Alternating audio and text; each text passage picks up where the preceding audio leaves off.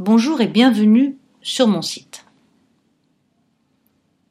Après votre visite, vous allez vous rendre compte que mon sujet est de permettre à votre soi de fleurir, d'être épanoui lorsqu'il se sera débarrassé du fardeau de votre moi en manque de reconnaissance. Car pour lâcher prise, il faut prendre conscience de nos pensées obsédantes, apprendre à les trier, les ranger, et s'en séparer pour faire de la place. C'est en lâchant prise que nous pouvons passer du chaos à l'ordre, c'est-à-dire du tourment à la paix intérieure.